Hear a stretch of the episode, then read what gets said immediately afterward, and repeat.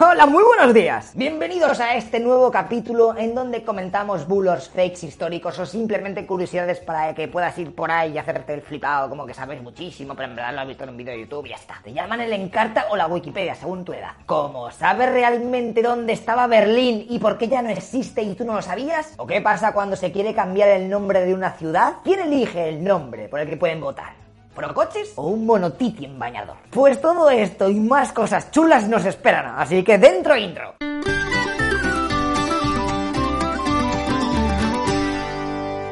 Vamos a comenzar con un bulo que mucha gente aún en pleno siglo XXI se cree. ¡Hostia, tú qué frío hace! ¡Bah, tú bebes de mi cubarta que así entras en calor! ¿El alcohol de verdad calienta el organismo? ¿Pero qué dices, loco? ¿Que no eres una barbacoa? A ver, el alcohol es un vasodilatador o lo que es lo mismo, hace que tus vasos sanguíneos pues que sean más tochos. Aumenta su diámetro, chaval, te salen unas venazas como troncos de lechuga, afectando sobre todo a las que están justamente debajo de la piel. Y esto nos lleva a dos cosas. Al principio sí que puede ser que no es una sensación de calor, al fin y al cabo está corriendo por tus venas un mayor volumen de sangre calentita, pero eso no dura nada. En realidad lo que estás consiguiendo es hacer un efecto a la refrigeración líquida de tu PC. Como ahora hay más superficie de vena, pues mayor fácil para enfriarse, porque fuera hace más frío que en el interior de tu cuerpo. Eso lo sabes, ¿no? A no ser que estés en el Sahara en agosto con un plumas y bebiéndote un vaso de hierro fundido. Por lo que cuando estás borracho con la tontería tu cuerpo va a empezar a perder calor a saco y tu temperatura corporal descenderá. Pero es que eso no es todo. Porque vale, el alcohol me da un chute de calor un poquito y luego ya pillo frío al máximo. Ok, pero tu cuerpo es lo suficientemente inteligente para avisarte de esto?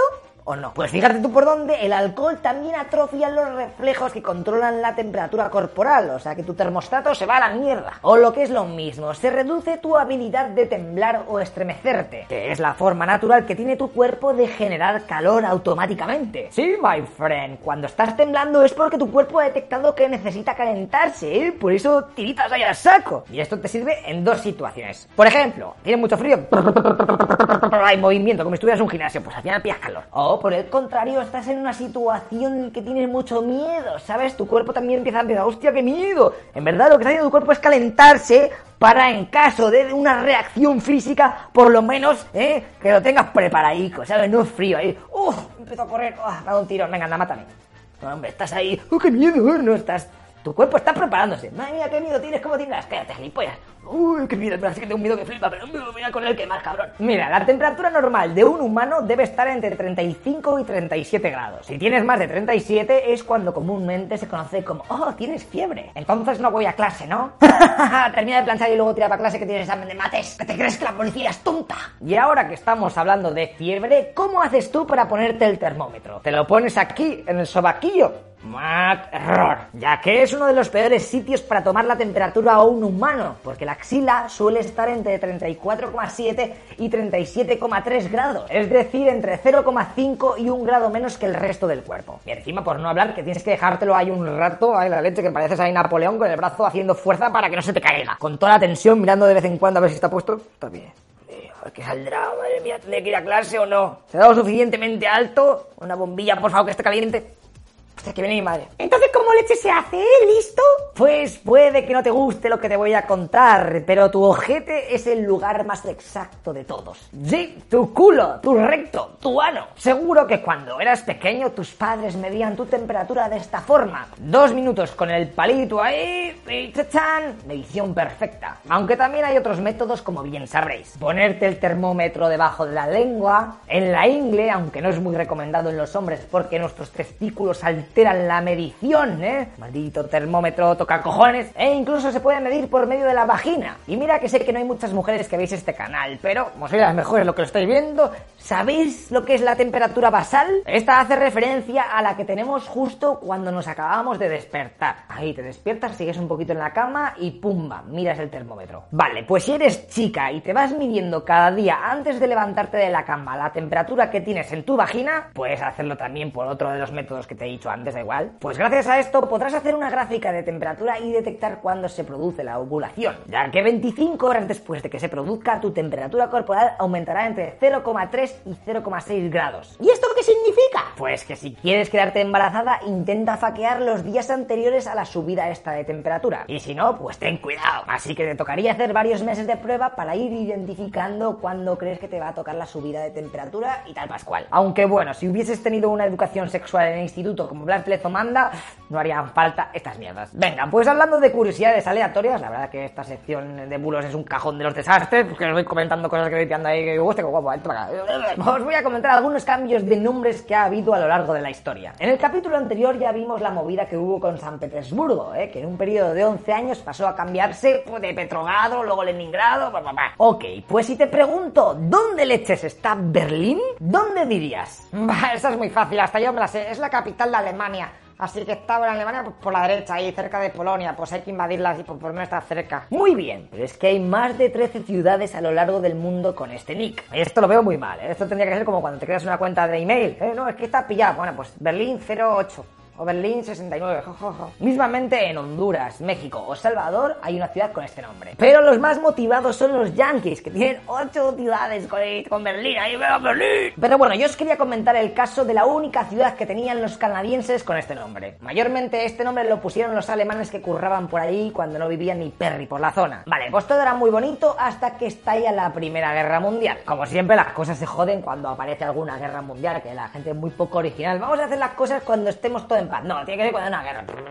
Eh, vale, ¿no? Hay una guerra, ¿me vas a cambiar las cosas ahora? Vale, ¿y allí qué ocurre? Pues que está petado de descendientes alemanes. Y también los canadienses descendientes de los ingleses, pues empiezan a mirar mal a los unos a los otros. Está la cosa fatal. Los germanos de allí no quieren alistarse al ejército para ir a luchar contra su país o el de sus padres, ¿eh? Y se declaran pacíficos. Esto enfada bastante a mucha gente. Fíjate que un día el busto del Kaiser Wilhelm I, que estaba en un parque, zasca, un día aparece decapitado y arrojado al lago. En 1916, en mitad del conflicto, un movimiento empieza a exigir el cambio del nombre de la ciudad, porque vender productos con el nombre Made in Berlin en aquella época, pues muy fácil no era. Había mucho hate a lo alemán. Es como si estás en guerra con Francia por lo de Napoleón y empiezas a vender objetos en Madrid, en plan, no, Made in París, mira, el cojón en tu puta cara. Cada vez estamos más cerca. Así que no se hable más, hay que hacer un referéndum. En mayo hubo una votación. Cambiar el nombre sí o cambiar el nombre no. Terminó ganando el sí por tan solo 80 votos. Hay que tener en cuenta que allí vivían 15.000 personas. Así que la comunidad estaba partida por la mitad y se hizo un concurso para buscar un nuevo nombre. De hecho, se ofrecía un premio de 300 dólares al que dijese el nombre más pepino. Y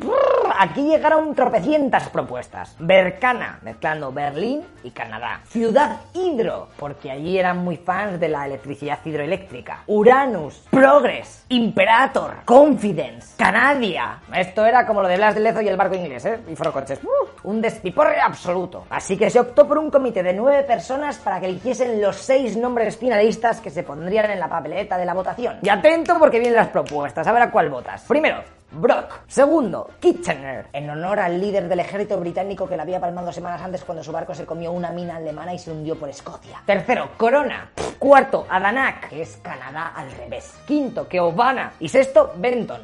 está complicado, ¿eh? Todos son bastante mierders, aunque para mí lo de Canadá al revés me parece así original. Yo pillo ese. Bueno, pues lo siento, lechero, porque el ganador fue Kitchener. Lo del lore inglés es el que te he dicho que era de palmar. También te digo que Kitchener Kitchener, Kitchener, ¿eh? Kitchen es cocina en inglés. ¿Quién pone cocina de apellido Gran Bretaña? ¿Pero qué les pasa? ¿Un mono? ¿Cómo te llamas? Yo me llamo Rubén Cocina. Yo, Baño, chaval. Me llamo Carlos Baño. Pero ¿quién hace los apellidos ingleses? ¿Un mono? Bueno, da igual. La democracia es así, así que, venga, a cambiar todo. El 1 de septiembre de 1916 se hizo oficial el cambio de nombre. Y así se quedó forever and ever. Aunque en los 90 hubo varios intentos de peña para que se volviese a votar de nuevo, por si se podía poner Berlín again, pero no les hicieron ni caso. Ah, y como curiosidad, en 2020, con todo el movidote del movimiento Black Lives Matters, pues parte de la población se porque el nombre de Kitchener, como ya os he dicho, proviene del lord inglés Herbert Kitchener. Y se ve que el tío le dio bien a hacer campos de concentración en la Segunda Guerra Boer. Así que se quería cambiar, pero bueno, esto no sé si llegará a algún lado. De todas maneras, deciros que el caso de Berlín en Canadá no fue el único. En la Primera Guerra Mundial, en este mismo país, se cambiaron Kaiser, que pasó a Peebles, Karlstadt, a Alderson, y tres cuartos de lo mismo en Australia, pero a nivel a lo bestia. Aquí podéis ver todos los cambios cambios de nick que se hicieron en el server de los canguros por el fuerte sentimiento anti-alemán que había en 1917. ¡Puf! ¡Hay porrón! Y es que hasta cambiaron el nombre de las berlinesas, ¿eh? que son los míticos donuts, esos que están rellenos de cosas y ¡pumba! Los denominaron bollos Kitchener también, ¿eh? como el tío ese que te he dicho en la ciudad, está aquí todo relacionado. ¡Qué bien, lechero! ¿Cómo lo haces? Lo hizo un mago. Ah, y otro caso curioso también es que en Canadá existe un pueblo que se llama Svástica. Y claro, imagínate las risas cuando 20 años más tarde de su fundación ven surgir a Hitler topetado de esvásticas. Luego la Segunda Guerra Mundial, después los horrores nazis, ¡Madre mía! Y ellos ahí con su polla y su nombre de esvástica en inglés. ¿Vosotros qué creéis? ¿Que lo cambiaron? esto lo he visto, pues seguro. Pues no, ahí siguen todos felices con su nombre, Laika Boss. Al fin y al cabo las esvásticas son más viejas que el sol. Es como si ahora va un grupo político y hace que su insignia sea, yo que sé, un dodecaedro. ¿Qué pasa? ¿No voy a poder ir por la calle con un dodecaedro? ¿Tengo que pasarme a un icosaedro? ¿Pero que está todo nerfeado? Pues no, tío, yo por ahí no paso. Piensa lo que quieras, pero mis dodecaedros son sagrados. Son poliedros de 12 caras que a poco que tengan todos los pentágonos regulares ya evolucionan a ser un sólido platónico. Que eso es como el Super Saiyan de los poliedros convexos. Ahí te lo he explicado. Y dicho esto, ¿eh? Que me ha costado aquí la vida. Os explico que en el próximo capítulo no sé de qué leches va a ir porque todavía no lo he escrito. Así que va a ser sorpresa, ¿vale? ¿Te quieres hacer Patreon? ¿Eh? Te lo agradecería mucho porque, madre mía, necesito horchata para sobrevivir a esto. Venga, tíos, muchísimas gracias y seguirnos en las redes sociales, en Twitch y todo eso, ¿vale? Hasta luego, loco mixas.